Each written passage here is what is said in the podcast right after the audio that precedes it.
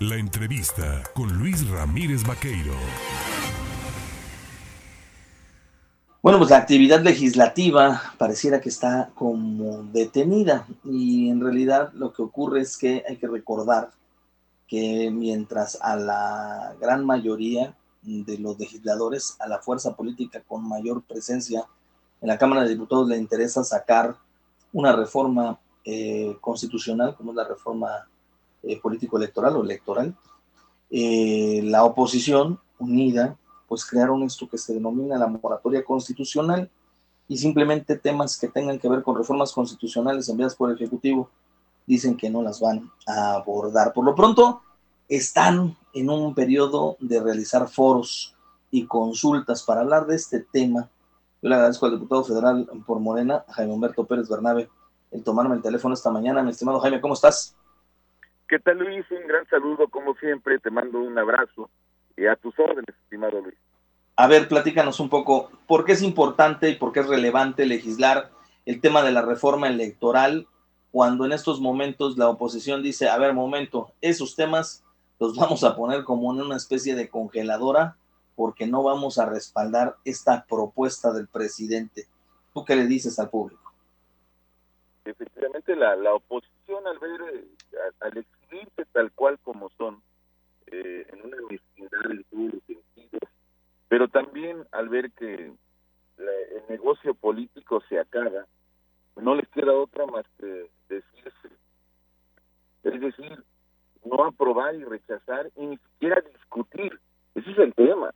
Podrán en la discusión irnos a una votación, pero rechazar en moratoria, pues entonces que renuncien a sus sueldos. Estamos ante, se exhibió prácticamente de que él estaba en el debate de la reforma eléctrica, que es un tema interesante por la situación que estamos viviendo.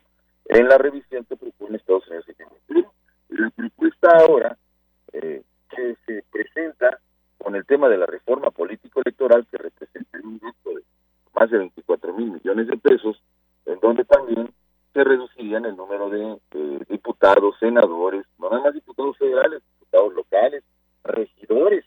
Es un reclamo social y el presupuesto reducirlo a los partidos políticos para otorgar el presupuesto público solo en proceso electoral y también respetar el Instituto Nacional Electoral, junto con la desaparición de OPLES, entre otras cosas, pues eso no les agrada.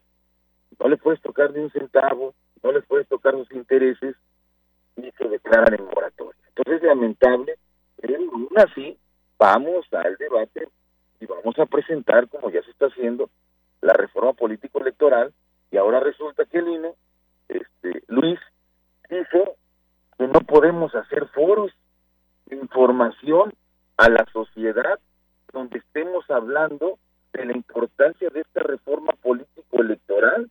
Ahora resulta que el árbitro no quiere ni que se juegue el partido, no quiere dar ni siquiera absolutamente nada, ni que entreguemos la lista de alineación, le da miedo.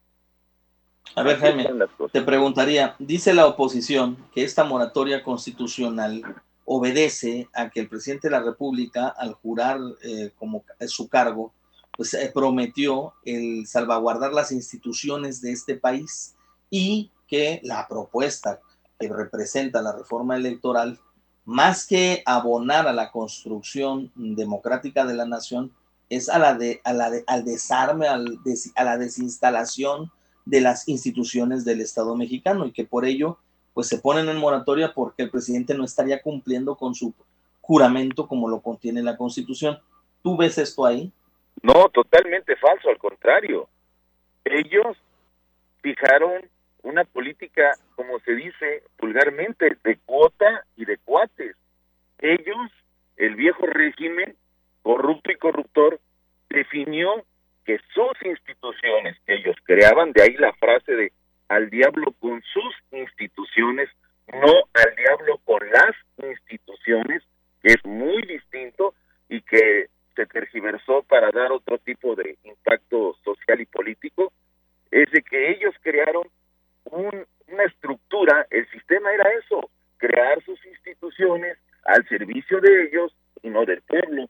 Y al ver ahora que se les quita ese sistema que habían creado, para defenderse y poder corromperse, porque acuérdense que la corrupción no estaba tipificada como delito, ni siquiera la aportación de armas exclusivas, tenían prisión preventiva oficial, entre otras cosas, y llegamos a resolver una serie de situaciones complicadas que a la oposición actual no le ha gustado porque se beneficiaban de ello. Al contrario, estamos buscando una transparencia real y que haya instituciones sólidas, fuertes, y ese el gran compromiso de nuestro presidente de la República, y entonces al ver que ellos se vuelven, ahora sí que se les quita lo que ellos habían creado para autoprotegerse, pues se ven vulnerables y mejor prefieren irse a una llamada moratoria constitucional, cuando no tienen en lo absoluto ni siquiera nada, ni un centímetro de razón. Ahora bien, dejando eh, el tema, porque entiendo que ustedes van a desarrollar foros de consulta ciudadana para consultarle al pueblo sobre el tema de esta reforma electoral, como lo han venido haciendo en otros momentos. Eso se va a desarrollar de manera normal, ¿no? Así es, lo, nosotros lo vamos a hacer, aunque el INE intente ahí sancionar, vamos a, como eh, grupo político, como instituto político, como fracción parlamentaria, el INE que nos demuestre por qué, en qué están eh, basando que no podemos hacer nuestras asambleas, nuestras asambleas informativas, como lo hicimos con el tema de la reforma eléctrica. Bien, a ver, eso mm, dices, tú tocas ahorita un tema importante.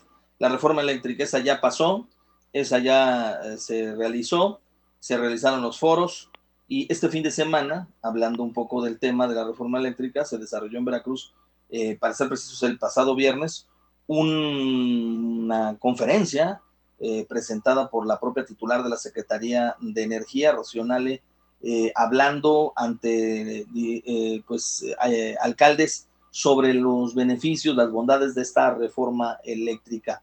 hubo presencia de algunos legisladores federales. ¿Es correcto el seguir caminando para seguir abonando al tema de la reforma eléctrica? Cuando el INE les está observando cosas pues anticipadas o fuera de contexto o aquí crees que se está cometiendo algún tipo de violación o ilegalidad al marco al marco del INE, a la ley electoral?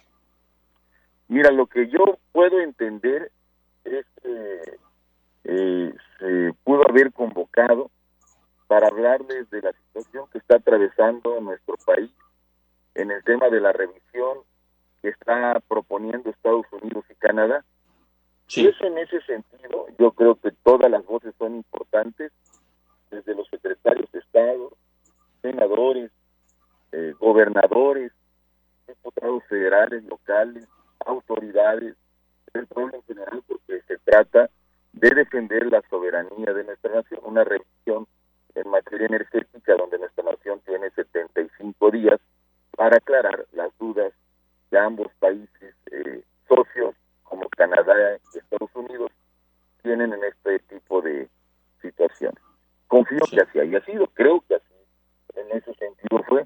De otra forma, no hay un sentido para estar hablando de la reforma política, de la reforma energética, porque justamente es un tema que ya se debatió, que ya se discutió, y en el tema del Tratado de Libre Comercio será Tatiana Cloutier quien estará al frente eh, como secretaria de Economía para hacer las mesas de diálogo de atención con la parte correspondiente de Estados Unidos y de Canadá. Tampoco dudo que, eh, y lo he visto en algunos foros, de la secretaria de Energía ha dado los puntos eh, importantes, aunque hay que aclarar que en el caso de la de la consulta que hace Estados Unidos y Canadá como socios es importante aclarar que son temas eh, confidenciales, los puntos que se discuten ya en las mesas de análisis, de debate, de aclaración, antes de llegar a otro tipo de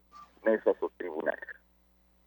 Muy bien, pues eh, yo te agradezco, Jaime Humberto Pérez Bernabe, diputado federal por Morena, en platicar con el auditorio en el Estado para aclarar precisamente estos detalles y sobre todo la posición ¿no? que tiene Morena al interior de San Lázaro sobre el tema tan relevante como es el tema de aprobar una reforma constitucional, una reforma electoral, si es que se debe o no eh, eh, legislar. Evidentemente es un tema que dará para más, es un tema políticamente vendible y que al ciudadano, si no se le explica bien, pues se le puede confundir. Y entonces es importante escuchar las voces de quienes están precisamente como responsables de legislar en el tema. Te agradezco como siempre, Jaime. Un gran abrazo, saludos a todos y pendientes de esta reforma político-electoral y también del tema de la revisión en materia energética del Tratado de Libre Comercio del TEMEC entre Estados Unidos, Canadá y nuestro país. Y por delante, ante todo, la soberanía energética y la solidaridad con nuestro presidente de la República, de todos, insisto, desde los secretarios de Estado hasta la ciudadanía en general, debe estar muy informada de lo que está ocurriendo en nuestra nación en este tema de revisión en materia energética. Un gran abrazo, Luis. Gracias. Gracias. Excelente jornada. Ahí teníamos a Jaime Humberto Pérez Bernal. Complicada la comunicación, es vía telefónica, celular y a veces las compañías no, no hacen buenos enlaces, pero bueno, ahí está el tema. Ahí quedó claro.